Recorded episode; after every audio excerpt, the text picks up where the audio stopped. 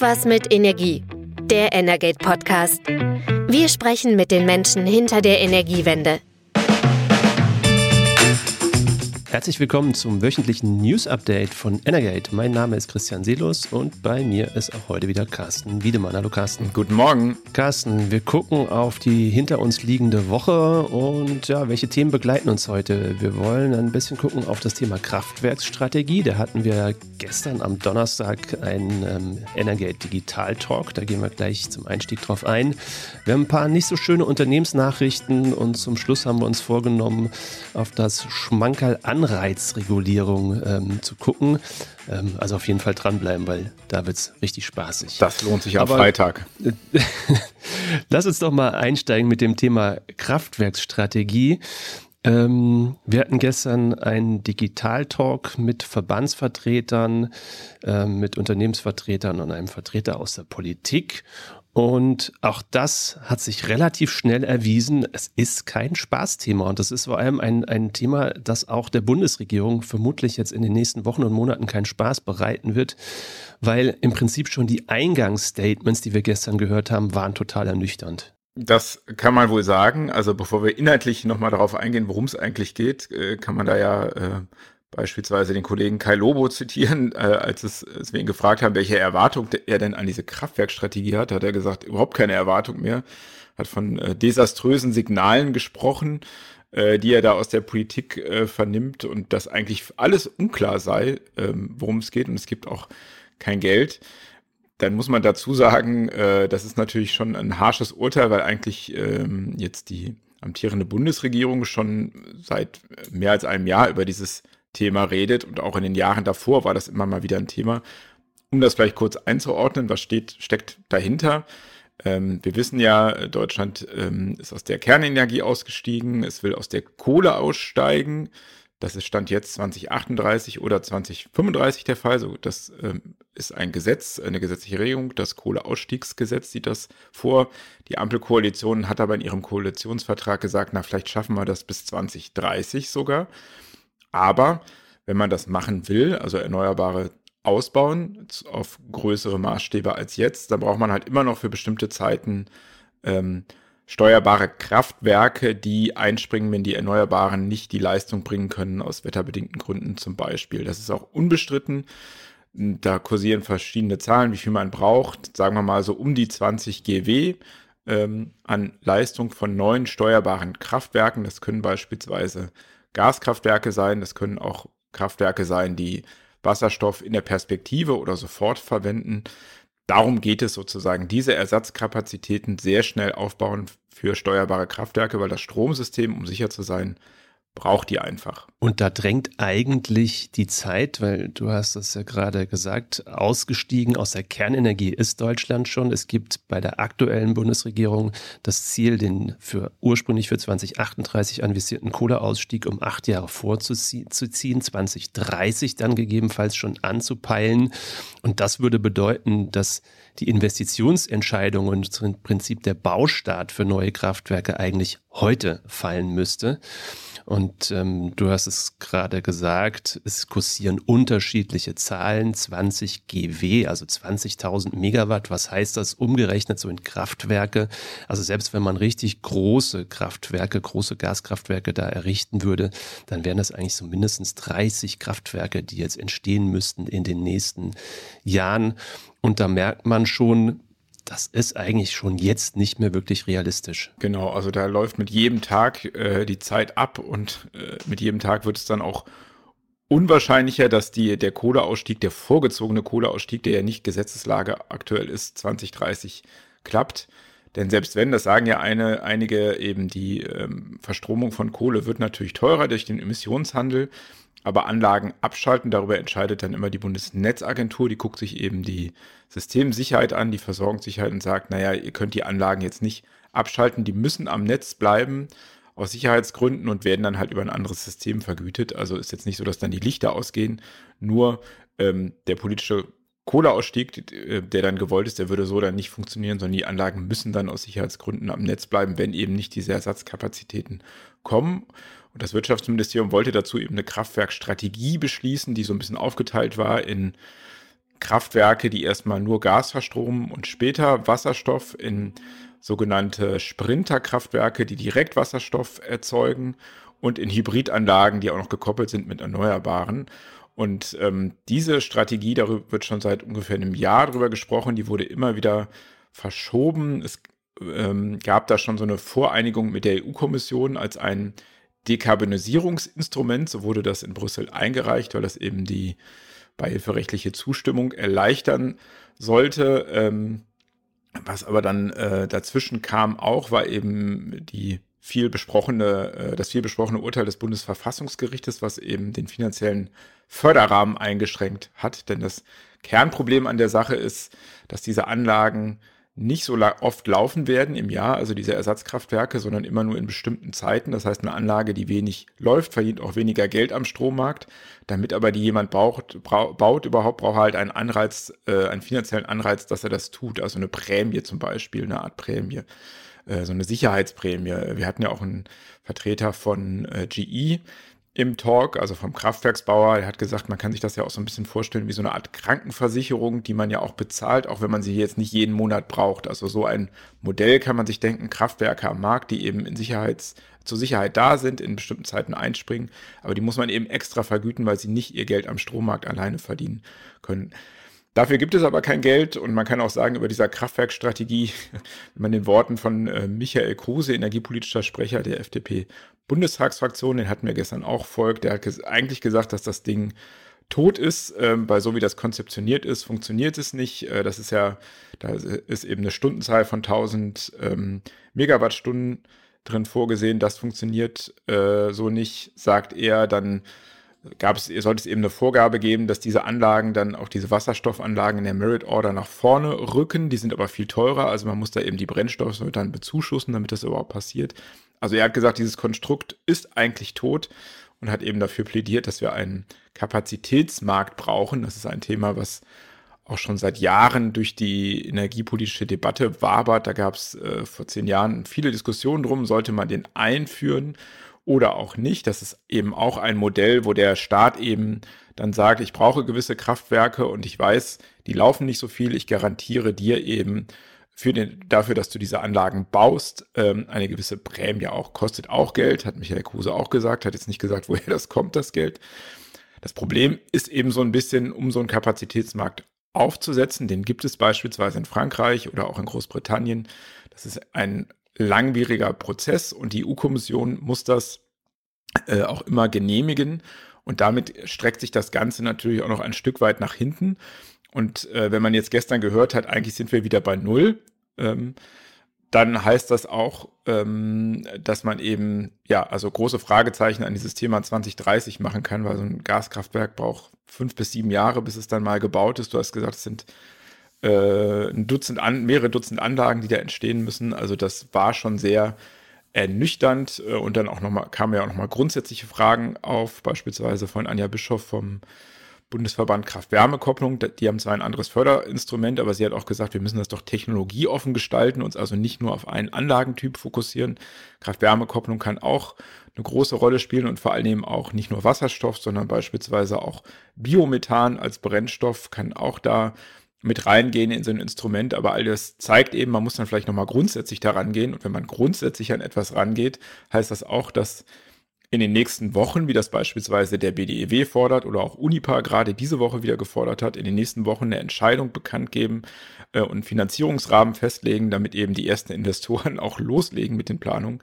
Das halte ich nach gestern eher für unrealistisch. Das finde ich auch. Das hat sich ja deutlich gezeigt. Gerade bei dem Statement von Michael Kruse von der FDP hatte ich ehrlich gesagt auch so ein Gebäudeenergiegesetz-Moment, weil ich auch das Gefühl hatte, im Bundeswirtschaftsministerium wird jetzt momentan an einer Strategie gearbeitet, ähm, und ein Vertreter der Regierungskoalition aus dem Parlament sagt schon gleich, ähm, das kann man in die Tonne treten, das Konzept ist tot.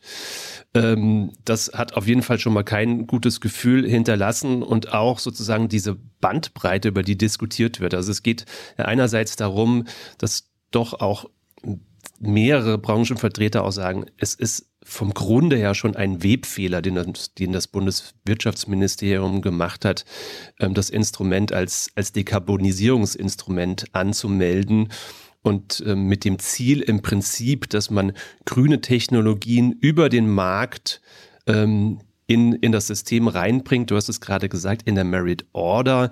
Also im Prinzip am Strommarkt müsste es das Ziel sein, dass Wasserkraftwer äh, Wasserstoffkraftwerke künftig günstiger produzieren können als bisherige Gaskraftwerke. Also es wäre eigentlich ja durchaus so ein marktlicher Weg. Da gäbe es aber auch klare Zielvorgaben von der EU, die sagt, also bis, wenn wir diesen Weg oder wenn ihr als Deutschland diesen Weg gehen wollt, bis 2035 müssen diese Anlagen dann zu 100 Prozent mit Wasserstoff betrieben werden da sind ja tatsächlich auch wahnsinnig viele Fragen offen, weil mit welchem, mit welchem Preis kann man eigentlich dann rechnen künftig beim Wasserstoff? Äh, man müsste tatsächlich eben den Brennstoff auch hier stark subventionieren und es kursieren Zahlen, dass der bisherige Ansatz einer Kraftwerksstrategie bis zu 60 Milliarden Euro kosten würde. Ähm, das Geld sollte zum Teil aus dem ja mittlerweile eben nicht mehr verfügbaren Mitteln aus dem Klima- und Transformationsfonds kommen. Also da ist es im Prinzip, der genehmigungsrechtliche Weg ist fragwürdig, die Finanzierung ist fragwürdig und dann eben auch der Punkt, den du gerade angesprochen hast, Bisher ist das ähm, Instrument ja sehr spitz auf, im Prinzip ja schon auf, auf wasserstofffähige Gaskraftwerke gemünzt, auch wenn die dann nochmal eine unterschiedliche Ausprägung haben. Aber die anderen Technologien, wie andere Kraft-Wärme-Kopplungsanlagen, da gab es viele Statements auch aus dem Publikum, auch während unserer Diskussion im Chat, ähm, die Biomasse KWK, der doch einen, einen, deutlichen Platz einzuräumen bei der, bei der künftigen Erzeugungsstrategie. Ähm, Michael Kruse von der FDP hat Wasserkraftwerke und insbesondere Pumpspeicherkraftwerke genannt, hat auch gesagt, man müsste eine Kraftwerksstrategie ganz eng mit einer Stromspeicherstrategie verknüpfen. Und ich hatte wirklich das Gefühl, als würden wir ganz am Anfang einer solchen Diskussion stehen und nicht an einem Punkt, wo wir sagen, in wenigen Wochen kommt was, weil wenn man ehrlich ist, hatten wir ja eigentlich, als wir den Termin geplant haben für diesen Talk, sind wir damals noch davon ausgegangen, dass wir gegebenenfalls schon eine Kraftwerksstrategie vorliegen haben, weil ursprünglich sollte die ja sogar mal bis zum Sommer oder nach dem Sommer dann erscheinen aus dem Bundeswirtschaftsministerium. Wir sind dann davon ausgegangen, dass es bis Jahresende passiert. Das ist dann durch das Urteil zum KTF auch nochmal verworfen worden. Ähm, war klar, die Diskussion darüber steht erstmal auf Hold. Ähm, aber dass wir kurz vor dem Moment sind, dass es hier eine klare Strategie gibt, war überhaupt gar nicht zu erkennen am gestrigen Talk. Genau, insofern ist es dann doch fast ein wenig verwunderlich. Ähm, wir hatten dann ja Michael Kruse zum Ende auch gefragt, wie optimistisch er denn ist, dass jetzt in den nächsten beiden Jahren bis 2025, wenn die Ampel es soweit schafft, da noch was kommt. Und er hat durchaus ja äh, gesagt, dass bei allen Differenzen die Ampel dann doch die Kraft haben wird, aus seiner Sicht äh, da noch was auf den Weg zu bringen. Das ist, äh, ja, da bewundere ich ihn für seinen Optimismus, weil wenn der Stand jetzt so ist, dass man wirklich jetzt nochmal bei Null losgeht, ähm, vielleicht ist dem ja auch gar nicht so, aber so war eben der Eindruck gestern, der da hängen blieb, dann ist das doch fraglich. Äh, wir haben ja schon einige Jahre an Diskussionen um Kapazitätsmärkte beispielsweise hinter uns. Ähm, ja, vielleicht kann man sagen, okay, da gibt es schon Konzepte in der Schublade, vielleicht holt man die schnell raus, aber wie gesagt, am Ende steht dann immer noch eine Entscheidung der EU-Kommission. Wenn man sich überlegt, wir gehen auf eine Europawahl zu, da entscheidet, die, dann muss sich eine neue Kommission erstmal wieder bilden. Vorher wird da sowieso nichts genehmigt. Ähm, ist das dann doch eher fraglich. Und die Branche sagt natürlich, egal was ihr am Ende macht, äh, wir brauchen jetzt sehr schnell zumindest schon mal Bedingungen oder Gelder, um überhaupt loslegen zu können, vielleicht dann später ähm, Instrument, äh, Instrument zu schaffen, was man eben später an einen Kapazitätsmarkt anbinden kann. Das könnte auch noch eine Variante sein. Wir haben die Diskussion abgeschlossen, auch mit, noch mal, mit einem Appell unsererseits, doch dringend nochmal das Gespräch zu suchen ähm, unter allen Beteiligten, ähm, um irgendwie bei dem enorm wichtigen Thema, weil es geht ja tatsächlich einfach um die Stromversorgung unseres Landes, um wirklich das zentrale Gerüst für, für alles Wirtschaftsleben in, in Deutschland, hier irgendwie doch eine zügige Einigung herbeizuführen. Aber wir haben natürlich auch gemerkt, gerade in der Energiepolitik gehen ja die äh, Meinungen zwischen Grünen und FDP, die gemeinsam in einer Regierung sitzen, immer enorm weit auseinander. Und das führt uns im Prinzip auch zu einem anderen Thema, ähm, nämlich zu der Solarbranche in Deutschland. Auch da gab es ähm, vor Weihnachten wieder deutlich, äh, deutliche Anzeichen und es war deutlich zu sehen, dass sich Grüne und FDP in der Energiepolitik nicht grün sind. Es ging um die Förderung der heimischen Solarwirtschaft. Da war ursprünglich eigentlich angestrebt, dass es hier ein Instrument gibt, das ähm, Produktionsstandorte für Solarmodule, Solarzellen in Deutschland auch fördert, in Deutschland und in der EU. Ähm, aber da ist erstmal nichts passiert. Da gab es keine Verständigung zwischen den Koalitionären. Und was das für die Unternehmen bedeutet, hören wir jetzt und haben wir auch in dieser Woche gehört. Denn vor einigen Jahren gab es eine große Ankündigung des Schweizer Solarmaschinenbauers Meyer Burger, also einem Unternehmen, das Produktionsanlagen für die Solarindustrie herstellt wieder in Deutschland einzusteigen in die Modul- und Zellproduktion, angekündigt mit großen Erwartungen, auch großen Tönen. Können wir gleich auch nochmal reingucken. Ich habe nämlich genau vor dreieinhalb Jahren mit dem CEO Gunter Erfurt ein Interview geführt. Das habe ich mir im Vorfeld nochmal angeguckt, war nochmal erstaunt, mit welchen Erwartungen das Unternehmen den damaligen Schritt angekündigt hat. Und man kann jetzt schon sagen, diese Erwartungen haben sich alle nicht erfüllt. Und Meyer Burger sagt jetzt, werden einen Teil unserer Produktion in Deutschland wieder einstellen.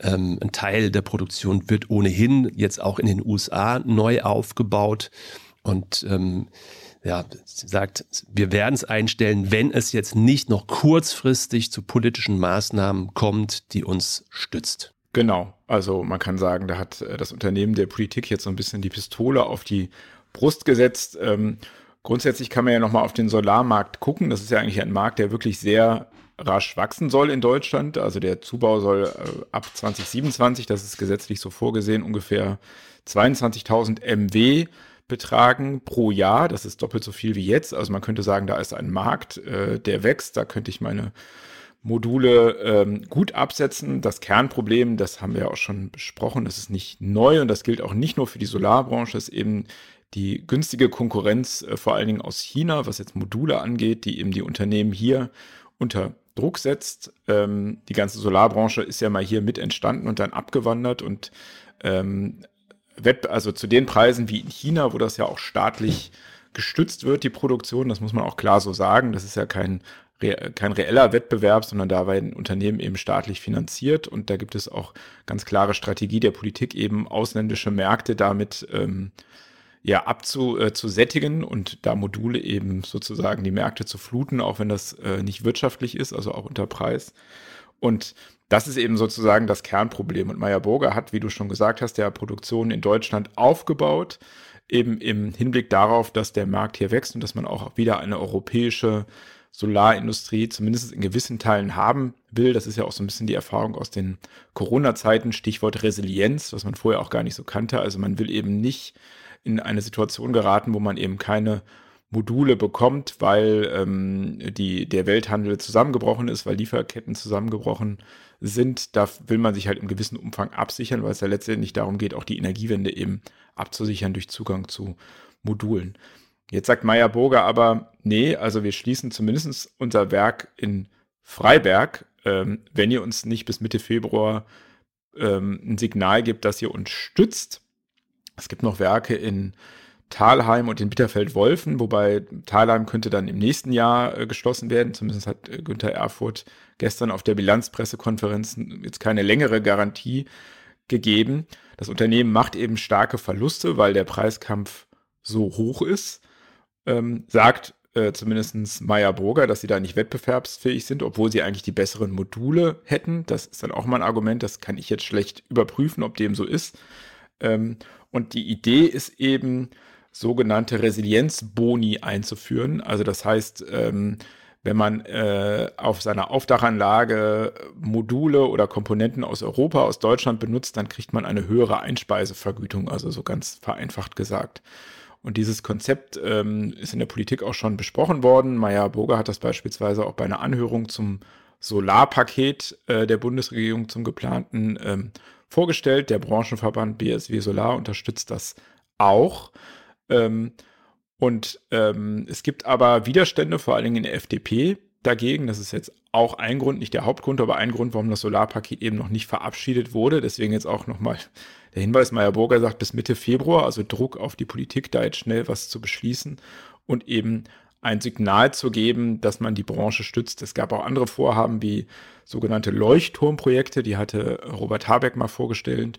Leuchtturmprojekte Solarindustrie, also das wäre sozusagen eine CAPEX, also eine Investitionskostenförderung gewesen. Das ist alles jetzt mit dem Urteil des Bundesverfassungsgerichtes erstmal nach hinten rangegangen, äh, weil das sollte alles über den Klima- und Transformationsfonds laufen, den es ja jetzt so nicht mehr gibt in dem Umfang. Ähm, da ist jetzt auch ein Fragezeichen dran, sodass es natürlich für die Unternehmen jetzt eine schwierige Lage ist. Ja, und Meyer Burger ist eben tatsächlich mit großen Erwartungen den damaligen Schritt gegangen, nicht mehr die Produktionsmaschinen für die Produktion von Solarmodulen und Zellen zu verkaufen, sondern die eigenen Maschinen zu nutzen, um eben in die Modulproduktion und Zellenproduktion einzusteigen. Und tatsächlich ist es ja auch so, der Solarmarkt ist im Aufschwung, definitiv. Äh, das hat man gerade auch in Deutschland im, im zurückliegenden Jahr gesehen. Ähm, da gab es auch noch eine Mehrwertsteuerbefreiung, was wirklich auch den, den Photovoltaikmarkt in, in Deutschland stark beflügelt hat. Und ähm, auch diese Erwartung hatte Gunther Erfurt, als er damals die Entscheidung angekündigt hat und hat gesagt, von, hat von phänomenalen Aussichten gesprochen.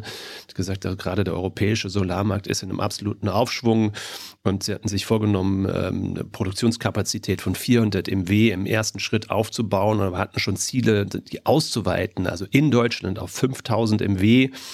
Und der hatte auch, ähm, ja, interessanterweise auch Umsatzziele genannt. Er hat gesagt, nach drei Jahren wollen wir äh, 400 bis 500 Millionen Euro Umsatz machen äh, mit unseren Modulen und Zellen und die EBIT-Marge soll bei 25 bis 30 Prozent liegen. Und jetzt sieht man, der Umsatz lag zuletzt tatsächlich bei 143 Millionen Euro bei einem Minus von 133 Millionen Euro. Also es hat sich überhaupt nicht erfüllt. Er hatte damals die Erwartung auch damit begründet, dass, dass, ähm, dass unabhängige Studien bestätigt hätten, dass Meyer Burger mit seiner Technologie einen Technologievorsprung von mindestens drei Jahren hat.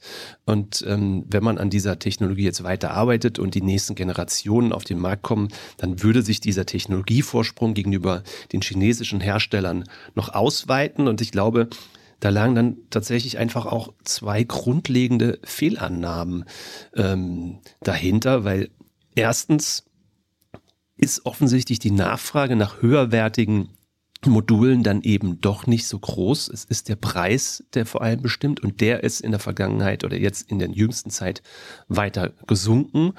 Und glaube ich auch nochmal eine zweite Fehlannahme, dass die Chinesen eben nicht effizienter werden. Und das zeigt sich auch gerade, was ist gerade gesagt, das ist für uns tatsächlich wirklich schwer einzuschätzen, aber es gibt Verlautbarungen. Das heißt, die chinesischen Hersteller liefern teilweise sogar effizientere Module, also Module mit höheren Wirkungsgraden. Und da sieht es tatsächlich doch auch danach aus, dass sich Meyer Burger einfach verschätzt hat. Ja, wie gesagt, zur Technologie, das kann man wirklich schwer einschätzen. Ähm ich kann natürlich schon verstehen das Argument, denn das ist ja so, wie ich eben gesagt habe, dass äh, in China eine andere Wirtschaftspolitik betrieben wird, die auch bewusst eben darauf setzt, Weltmärkte zu erobern. Das sehen wir ja auch bei der Windindustrie, bei Elektrolyseuren kann man das jetzt auch schon sehen. Also eben bewusst diese Schlüsseltechnologien der Zukunft zu sichern und eben diese Märkte zu erobern, äh, koste es, was es wolle. So eine Wirtschaftspolitik wollen und können wir hier natürlich nicht machen. Also man muss dann eben auch natürlich auch aufpassen, dass man nicht in so einen Subventionswettlauf da reingerät, aber ähm, Märkte wie die USA schotten sich auch schon ab, also die äh, ähm, und Indien auch von, von chinesischen Modulen. In den USA gibt es dann so Klauseln, die Zwangsarbeit bei der Produktion eben äh, Brandmarken sozusagen und dann als Möglichkeit die Produktion zu stoppen. Europa hatte ja mal die Solarzölle vor einigen Jahren auch eben aus Schutz vor chinesischen Solar Importen und äh, Günther Erfurt hat jetzt auch gesagt, äh, beispielsweise die USA rollen uns den Teppich aus und in Europa werden wir den Chinesen zum Fraß vorgeworfen. Auch die USA hat ja auch äh, den ähm, Inflation Reduction Act, also auch günstige Ansiedlungs- und Produktionsbedingungen für neue Technologien. Ähm, das lockt dann natürlich auch Unternehmen wie Meyer Burger in die USA und weg aus Europa. Aber man muss sagen, es gibt eben auch die andere Seite der Branche, nämlich die, die Solarmodule verbauen, beispielsweise die großen Solateure und Vertriebe wie Enpal oder 1,5, die haben sich jetzt auch zu Wort gemeldet und sagen, nee, bloß kein Solarboni. Ähm, das verteuert es erstmal für alle, weil das eine höhere Einspeisevergütung ist und schafft auch erstmal Unsicherheit. Jetzt sagen die bei, unter, bei ähm, Verbrauchenden und Unternehmen, die sich jetzt Anlagen kaufen wollen, die warten dann vielleicht erstmal ab, was da überhaupt kommt. Und äh, die sagen eben, sinnvoller ist es eben dann an der, am, an der Produktion anzusetzen, also bei, den, bei der Herstellung von Wafern oder Zellen, also da mit der Förderung ranzugehen, beispielsweise über, über Ausschrei Resilienz-Ausschreibungen. Ähm, das ist jetzt eher ein Gegenvorschlag äh, sozusagen. Also die EU das kann man vielleicht auch nochmal sagen, hat er äh, arbeitet am Net Zero ähm, Industrial Act und der sagt quasi, dass die Mitgliedstaaten schon Wege finden können, um Produktion in Europa von Zukunftstechnologien zu fördern, weil man eben sich Ziele gesetzt hat, dass man 2030 bestimmte Quoten von diesen wichtigen Technologien, die man ja braucht, um Klimaziele zu erreichen, auch durch eigene Produktion in Europa abdecken zu können. Also da soll schon was kommen, aber welcher Weg der richtige ist und wie teuer der ist, das lässt sich jetzt eben noch nicht so genau absehen. Und ob das bis Mitte Februar da was kommt, was eben Meyer Burger in Europa produzieren lässt, beziehungsweise in Deutschland weiter, da mache ich jetzt nochmal ein Fragezeichen. Wird uns weiter verfolgen, werden wir weiter beobachten. Vor dem Jahreswechsel gab es ähm, auch noch eine nicht so schöne Unternehmensnachricht aus sozusagen aus der alten Energiewelt. Da geht es um das Unternehmen Wintersheil DEA, ähm, ein Zusammenschluss ähm, der früheren Gas- und Ölaktivitäten von BASF und von RWE ist gemeinsam entstanden vor einigen Jahren als Unternehmen. Jetzt war BASF der Mehrheitseigner und hat schon seit längerem versucht, ähm, dieses Unternehmen zu verkaufen. Geplant war erst ein Börsengang. Das hat aber nicht so richtig ähm, geklappt. Und ähm, jetzt hat Wintershaldea aber einen Käufer gefunden mit dem britischen Unternehmen Harbour Energy. Hat man sich auf einen Deal eingelassen, ähm, der ja aus einem Paket besteht ähm, und zum Teil direkte Kaufpreiszahlungen, zum anderen Teil aber auch eine größere Beteiligung dann für BASF an Harbour Energy selbst. Und ähm, die Konsequenz hier für den Standort Deutschland wäre eigentlich, dass dieses Unternehmen, das global tätig ist in der Öl- und Gasförderung in Afrika, in Südmittelamerika, zum Teil auch in Europa und auch so ein bisschen noch in Deutschland, aber hier in Deutschland sind vor allem die Verwaltungssitze der äh, damals fusionierten Unternehmen in Hamburg und Kassel. Und die sollen komplett aufgelöst werden. 850 Arbeitsplätze sind betroffen und da schaltet sich die Regierung jetzt ein und sagt, naja, da wollen wir doch zumindest nochmal kritisch drauf gucken, weil Harbour Energy, ein Unternehmen aus Großbritannien, und Großbritannien gehört ja nicht mehr zur EU, ist eben ein Unternehmen außerhalb der EU und dann hat die Bundesregierung gegebenenfalls bei wichtigen deutschen Unternehmen die Möglichkeit, da nochmal drauf zu gucken und zu sagen, hm, gefällt uns vielleicht doch nicht so gut, wir gehen da nochmal dazwischen. Genau, und ein Thema dabei ist, weswegen es auch Forderungen jetzt aus äh, Branchenkreisen gibt, da nochmal genau drauf zu gucken, ist eben das Thema CCS.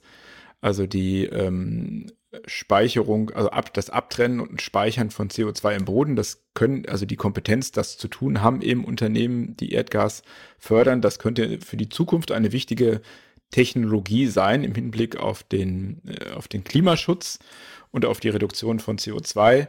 Ähm, und da ist dann eben das Argument, naja, wenn wir wissen, das ist eine wichtige Technologie der Zukunft, warum geben wir diese Kompetenz eben aus der Hand, indem wir äh, diesen Verkauf zulassen? Ob es da jetzt wirklich ein Veto gibt, ähm, es geht ja jetzt auch nicht ganz weit weg, sondern es geht nach Großbritannien. Ähm, das äh, muss man jetzt sehen und welche Möglichkeiten es dazu gibt. Ähm, BASF wird natürlich sagen, naja, also wir wollen es nicht mehr haben, dann müsst ihr halt vielleicht sehen, wie, wie ihr damit umgeht. Ähm, aber es ist schon so, dass da natürlich eine wichtige Technologie für die Zukunft mit drin steckt. Gut, und zum Schluss haben wir uns, ich habe es am Anfang gesagt, ein Schmankerl aufgehoben. Es geht um die Netzregulierung und um die Bestimmung der Netzentgelte. Und ähm, da haben wir ja schon ein gutes äh, Stück Weg hinter uns. Äh, wir haben im vergangenen Jahr immer mal wieder hier im Podcast darüber gesprochen, dass die Bundesnetzagentur als zuständige Behörde für die Regulierung der Strom- und Gasnetze ähm, neue Hoheiten gewonnen hat durch ein Urteil des Europäischen Gerichtshofs und dass mit diesem Urteil gleichzeitig auch ja, die, die rechtliche Basis für die Festlegung und die, die Methoden zur Bestimmung der Netzentgelte im Strom- und Gasbereich eigentlich wegfallen. Das wurde bisher geregelt durch verschiedene Verordnungen, die ähm, vom Bundestag im Prinzip vorgegeben wurden und die Bundesnetzagentur war dann eigentlich die ausführende Behörde und da hat der Europäische Gerichtshof gesagt, nein, so ist unser europäisches Regulierungskonzept nicht angelegt. Die Entscheidungshoheit soll bei der Bundesnetzagentur liegen und damit sind dann auch diese Verordnungen jetzt absehbar hinfällig. Die Bundesnetzagentur muss eigene Festlegungen treffen. Das hat sie, hat der Präsident der Bundesnetzagentur auch schon mehrfach getan, hat unter anderem bei uns im Energate Forum im November auch angekündigt, welche Schritte er da, da gehen will. Und jetzt, am gestrigen Tag, hat die Bundesnetzagentur ihre Ideen zur Neusortierung der Anreizregulierung und damit zum Ersatz der Anreizregulierungsverordnung, ein wunderschönes Wort mit 28 Buchstaben, ähm, vorgelegt. Und ähm, es klingt kompliziert, es ist kompliziert, es ist aber gleichermaßen auch enorm wichtig, denn die Netzentgelte machen rund ein Drittel des Strompreises aus. Also die Höhe der Netzentgelte haben auf uns alle auch eine konkrete Auswirkung. Und viele Energieversorgungsunternehmen, gerade die Stadtwerke, verdienen mit dem Netzbetrieb auch den Großteil ihres Geldes. Und gerade bei den Stadtwerken sind das ja dann auch kommunale Einnahmen, also auch wichtig für sämtliche Städte und Gemeinden in Deutschland, die zumindest noch eigene Stadtwerke haben. Deshalb ist das ein ganz zentrales Thema. Und ja, der Präsident der Bundesnetzagentur hatte schon gesagt, eigentlich sein Ziel ist vor allem eine Vereinfachung dieses komplizierten Systems, weil ähm, das, das Wort mit 18, 20 Buchstaben, das lässt ja schon erahnen. Das ist wirklich eine komplizierte Sache und dem ist auch einfach so. Und ähm, es geht um die Länge von Regulierungsperioden. Es geht auch ganz maßgeblich um, ähm, um das Ziel eines Bürokratieabbaus. Und da hat die Bundesnetzagentur jetzt eben erste Vorschläge unterbreitet. Im Prinzip erstmal so Diskussionspapier, 25 Seiten. Da skizziert die Bundesnetzagentur auch so ihre Überlegungen zu verschiedenen Punkten, ähm, leitet daraus jeweils eine These ab und diese These stellt sie zur, diese Thesen stellt sie zur Diskussion und hat dazu auch jeweils einige Leitfragen formuliert. Und das ist auch irgendwie schon mal ganz spannend zu sehen, dass die Bundesnetzagentur unter dem aktuellen Präsidenten Klaus Müller doch eben sehr stark auf den Dialog mit der betroffenen Branche setzt, in der Hoffnung, vielleicht auch die vielen Streitereien, die es in der Vergangenheit zu Regulierungsentscheidungen immer wieder gab, auch vielleicht ein Stück weit aufzulösen und auch zu verlässlichen Entscheidungen zu geben, weil es gibt im Prinzip kaum eine Entscheidung der Bundesnetzagentur im Netzbereich, die nicht beklagt wird. Ähm, wir haben das auch im letzten Jahr mal versucht, ein bisschen aufzudröseln, wie eigentlich da der aktuelle Stand ist. Ähm, ich könnte es jetzt an der Stelle nicht wiederholen, weil es wirklich kompliziert ist, wann, was, wo beklagt wird und welche Entscheidungen gerade offen sind. Ähm, und hier hat die Bundesnetzagentur jetzt einen Weg gewählt, eben kürzere ja, Festlegungszeiträume ähm, zu wählen. Das ist durchaus im Sinne vieler Energieunternehmen. Es war durchaus ein Ziel, weil sie sagen, wir sind in einer völlig anderen Situation, also als dieses Instrument ähm, in, ähm, installiert wurde, ging es eigentlich vor allem darum, doch damals noch relativ hohe Gewinne im Netzbereich abzuschmelzen, weil jedes einzelne Strom- oder Gasnetz ist im Prinzip ein Monopol. Ähm, die Netzbetreiber konnten da die Netzentgelte, naja, einigermaßen ja, ähm, mit hoher eigener Entscheidungshoheit festlegen. Dem sollte nicht mehr so sein. Es sollte ein Wettbewerb simuliert werden und ähm, es sollte vor allem eben die Netzentgelte abgeschmolzen werden. Jetzt sind wir aber in einer völlig anderen Phase mittlerweile. Erstens wirkt dieses Instrument seit rund 15 Jahren. Und außerdem stehen die Netze jetzt vor hohen Investitionen. Im Strombereich Aufbau neuer Netze, im Gasbereich stets eher die Frage entweder Umwidmung auf Wasserstoff oder Stilllegung von Netzen. Und ähm, das braucht einen anderen Rahmen und da hat die Bundesnetzagentur jetzt einige interessante Vorschläge gemacht. Das ist ein ganz wichtiger Aspekt an der Stelle. Ähm, eben diese Transformation, denn letztendlich geht es ja darum, wie man eben die Netze dekarbonisiert, also ähm, wie man sozusagen sie mit der Energiewende konkurrent macht. Das wird ähm, sehr, sehr teuer. Also das sind äh, dreistellige Milliardenbeträge wahrscheinlich in den nächsten Jahren, die in den Aufbau von Wasserstoffnetzen, in den Ausbau der Stromnetze, äh, in die Umwidmung der Gasnetze fließen müssen. Und da ist natürlich dieser Investitionsrahmen, der da letztlich ja dann dahinter steckt, sehr wichtig. Ähm, das hat Klaus Müller ja auch gestern angedeutet, eben die, die Abschreibungszeiträume beispielsweise bei Gasnetzen sollen deut deutlich kürzer werden, weil man eben darauf reagieren muss, was passiert mit Gasnetzen, werden sie umgewidmet, werden sie abgebaut, ähm, wo ist da das Ende? Und das ist eben eine ganz andere Voraussetzung, ähm, als das äh, eben, wie du schon gesagt hast, vor 15 ähm, 20 Jahren wir äh, die hatten. Jetzt geht es eben darum, die Energiewende tauglich sozusagen zu machen. Und ähm, Klaus Müller hat ja im November bei unserer Veranstaltung gesagt, 2025 ist so das Jahr, wo alles nochmal auf den Kopf gestellt wird, ordentlich durchgeschüttelt wird.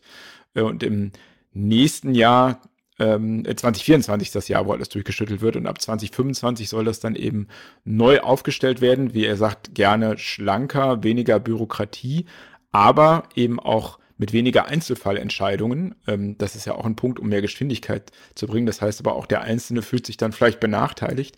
Aber im Großen und Ganzen geht es dadurch schneller. Das äh, hat er ja gestern ja auch nochmal gesagt, dass man eben wegkommen will von diesen vielen ähm, Mikro mikroskopischen Betrachtungen und ähm, dann eben zu mehr Geschwindigkeit kommen und dann wieder zu diesem, wie er das auch damals bei uns gesagt hat, verlässlichen, langweiligen deutschen Regulierungssystem, ähm, was eben Investitionen äh, Invest äh, Investoren ähm, eine Aussicht auf eine anständige Rendite und eine sichere Rendite vor allen Dingen gibt. Man merkt so ein bisschen auch an den, an den Stellungnahmen ähm, der Energieverbände, die beiden großen Verbände BDW und VKU, ähm, große Presseteams ähm, begleiten immer alle Verlautbarungen und Entscheidungen ähm, sehr intensiv. Und Gestern musste ich fast ein bisschen schmunzeln, weil man gesehen hat, irgendwie dieses Papier der Bundesnetzagentur haben die Verbände jetzt im Prinzip erstmal mit spitzen Fingern kommentiert.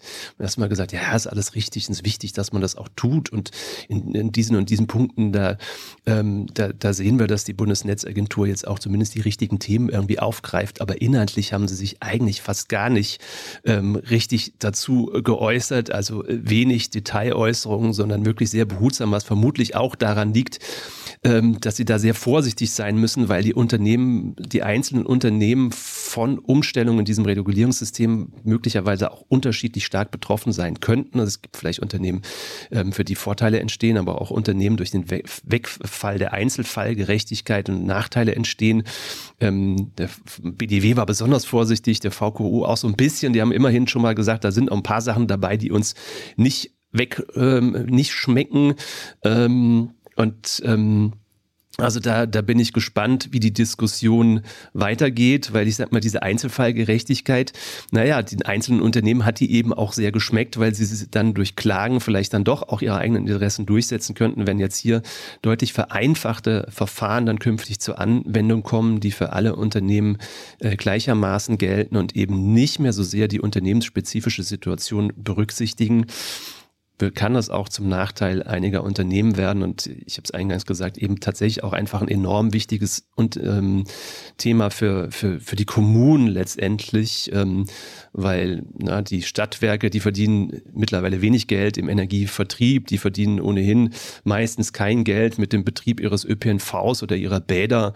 Und äh, gerade die die Netze sind enorm wichtig, gerade wenn man berücksichtigt, dass hier hohe Investitionen getätigt werden müssen in die Verteilnetze im Strom, aber eben auch die Gasnetze von einem Umbruch stehen.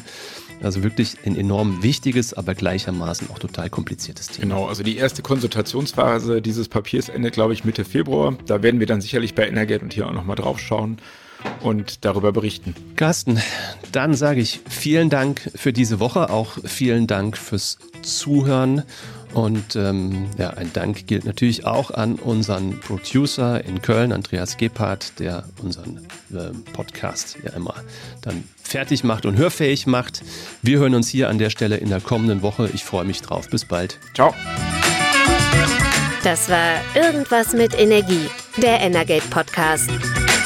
Tägliche Infos zur Energiewende liefern wir auf www.energate-messenger.de.